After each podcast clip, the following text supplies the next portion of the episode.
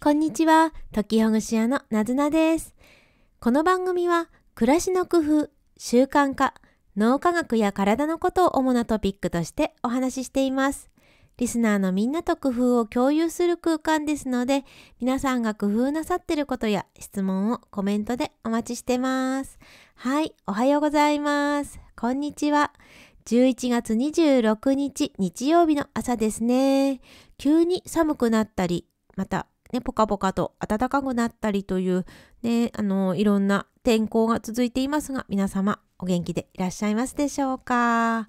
そうですね。あの今朝はうちの飼っている猫がニャーニャーニャーニャーと鳴いていまして、この音声にもしかしたら猫の鳴き声が入ってしまうかもしれませんけれど、ご了承ください。はい。えー、とですね、ここ何回か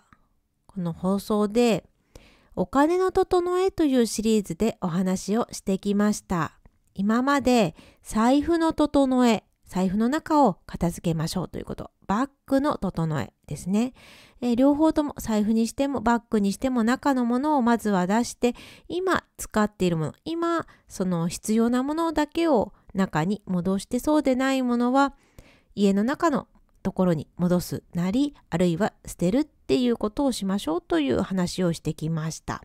そして、えー、資産の確認ですね。資産は現金や預金、預金貯金ですね。それから株式や債券などを持っている方はその、まあ、価格ですね。あと不動産を持っている方は大体の今のその資産価格っていうことをチェックしていきましょうという話をしました。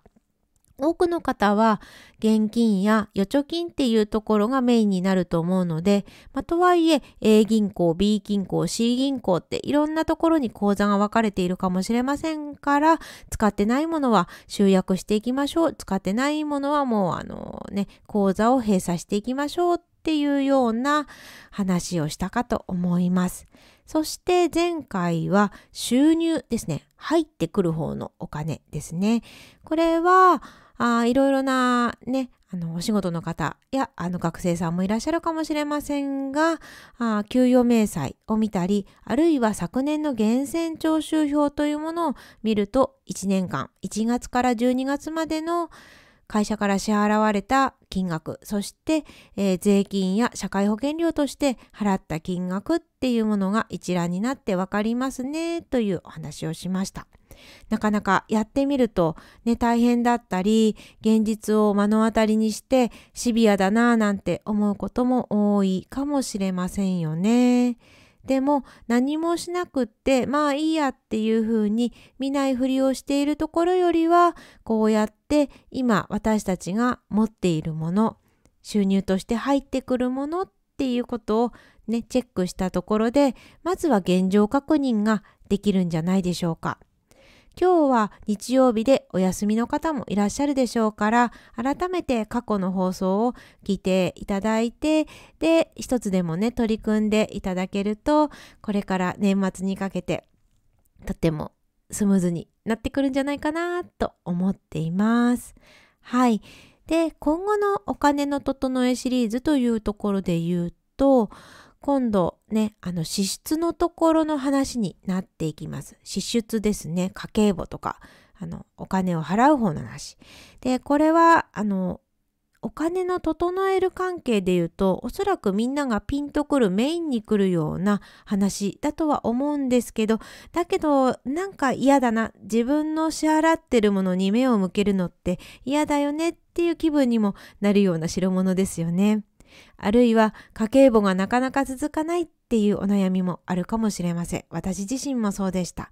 で、この支出の回というのを、まあ、今後ね、何回かに分けて話していこうかなっって思ってるんですが、ですが、ここまでお金の整えシリーズをね、毎回毎回ずっと聞いてくると、ちょっとなんか真剣すぎて、シビアすぎて疲れちゃうな、なんていうこともあるかもしれないので、今日はもう少し軽い話題にしようかと思います。はい。えっ、と、そうですね。今までがこの前回までの放送の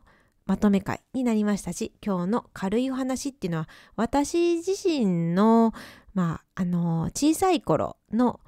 おばあちゃんとの関係性だったりって感じですかね。はい。というのもですね、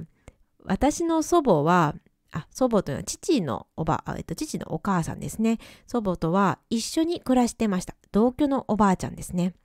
この同居のおばあちゃんが、あの、株式投資をかなり真剣にやってた人だったんですよね。で、私は母も父も働いていたので、共働きでしたので、えー、まあ、おおむね、この同居のおばあちゃんに育てられたと言っても過言ではないんですね。で、おじいさんはあのもう亡くなっていたので私は生前の祖父に会ったことはないのですけれど、まあ、そのおばあちゃんがかなり厳しい強い厳格な感じのおばあちゃんだったんですね。シャキッとしてて、まあ、怒られることも非常に多かったですし。でこの祖母が株式投資をどのくらい真剣にやってたかというと毎日テレビと新聞とでチェックしてました株価などをそれから他の経済ニュースとか。で、それ以外にも、えー、四季報と言われる、あ、四季報という雑誌がありまして、それは、あいろんな会社の概要だったり、業績っていうものが細かに載っているような、すごく分厚い分厚い冊子まあ、本、雑誌なんですね。まあ、四季というぐらいで、1年に春、夏、秋、冬といった感じで、まあ、基本的に4回ですかね。4回発行されるタイプの雑誌になります。で、この雑誌を祖母は父に、えー、買ってきてくれと、あの、言命してましたね。依頼というよりもほぼ命令ですね。買ってきてほしいというね、はい、していたかと思います。えテレビや新聞をどんな風にチェックしていたかというと、まず新聞の方で言うと、新聞に株価の一覧になるような面、一面があるんですね。すごく小さな字で、えー、どこどこの会社、どこどこの会社、どこどこの会社の、えー、昨日の株価がいくらで、で、いくら値上がり、あるいは値下がりして、で、どうだったかっていうようなことが書かれてます。この会社名は長い会社名だと書ききれないから、なんかね、3文字か4文字ぐらいにまとめられて、こう省略されて表示されてるんじゃなかったかなと思います。はい。で、テレビはといえばですね、テレビで株価見るものなんかあるのって感じなんですけれど、テレビはですね、えっ、ー、と、テレビ東京だったかと思うんですが、その株式市況を扱うようなテレビがあったんです。そう時代感で言うと1980年代頃でしょうか。1980年代頃私はあの子供幼少期だったんですがその頃はネットも、まあ、スマートフォンもあの携帯電話すらなかったですから電話といえば家についてる固定電話ですし情報を集めようと思ったらもう一般的なテレビ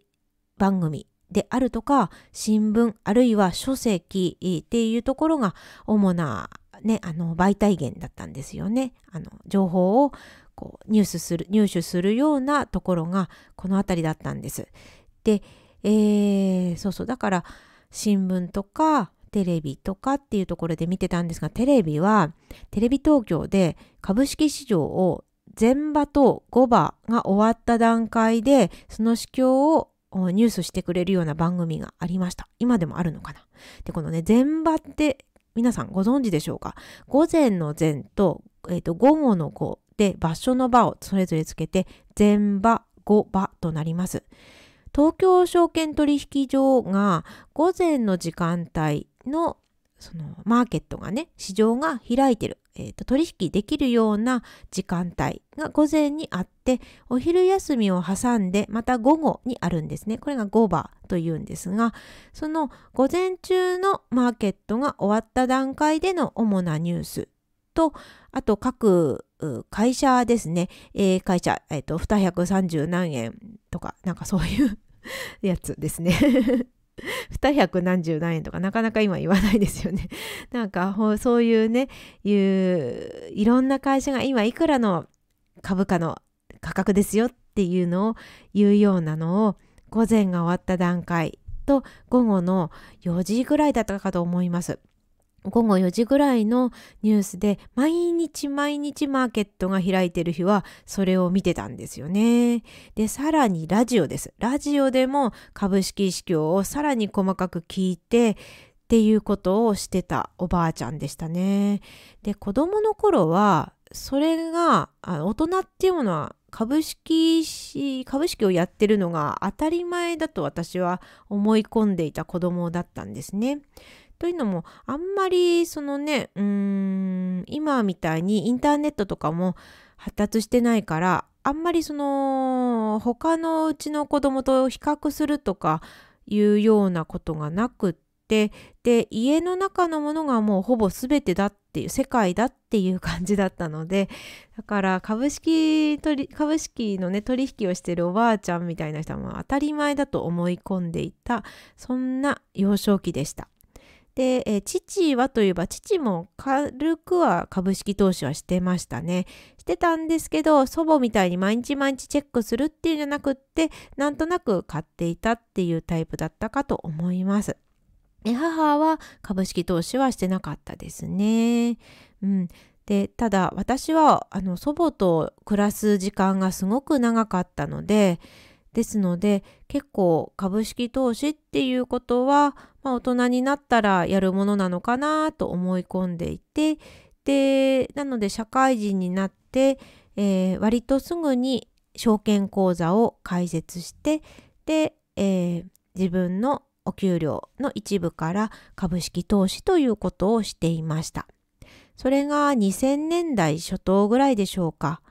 その頃はネットがやっとね、あの、使えるようになってきて、株式もネット証券、ネットでも買うことができる証券っていうのが少しずつ出てきました。私は確かジョインベスト証券というものを使ってたかと思います。これはいろいろ統合とかされて、今は野村証券になっているかと思いますね。野村証券の一部門として統合されたかと思います。はい。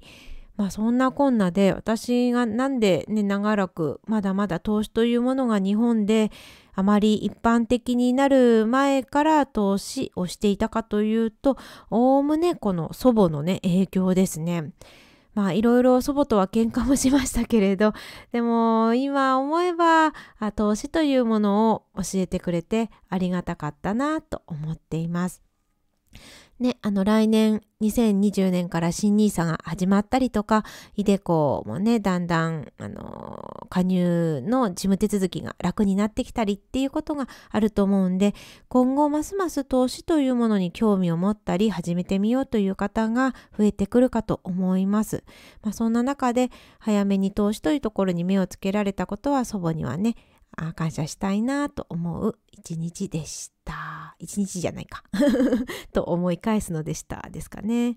はい。そんなわけで今日もあのね、ここまで聞いてくださってありがとうございます。あんまり今日の放送のね、後半からはコラムだったので、ちょっと学ぶっていうよりはなんか私の昔話みたいなところになりましたけれど、ただ1980年代、90年代の株っていうのは今と今みたいなスマートフォンとかネットで使えるなどとはまた違って割と本当に人間と人間とがなんかこう一つの場所に集って、えー、こうね、取引をしてたのかなって、取引ではないですけど、取引のこう代理人ですかね、みたいなことをしてたのかなっていうと、なんか熱気があったなというようなことを感じてしまいます。はい。というわけで、えー、次回以降は、あもうちょっと、あのー、ね、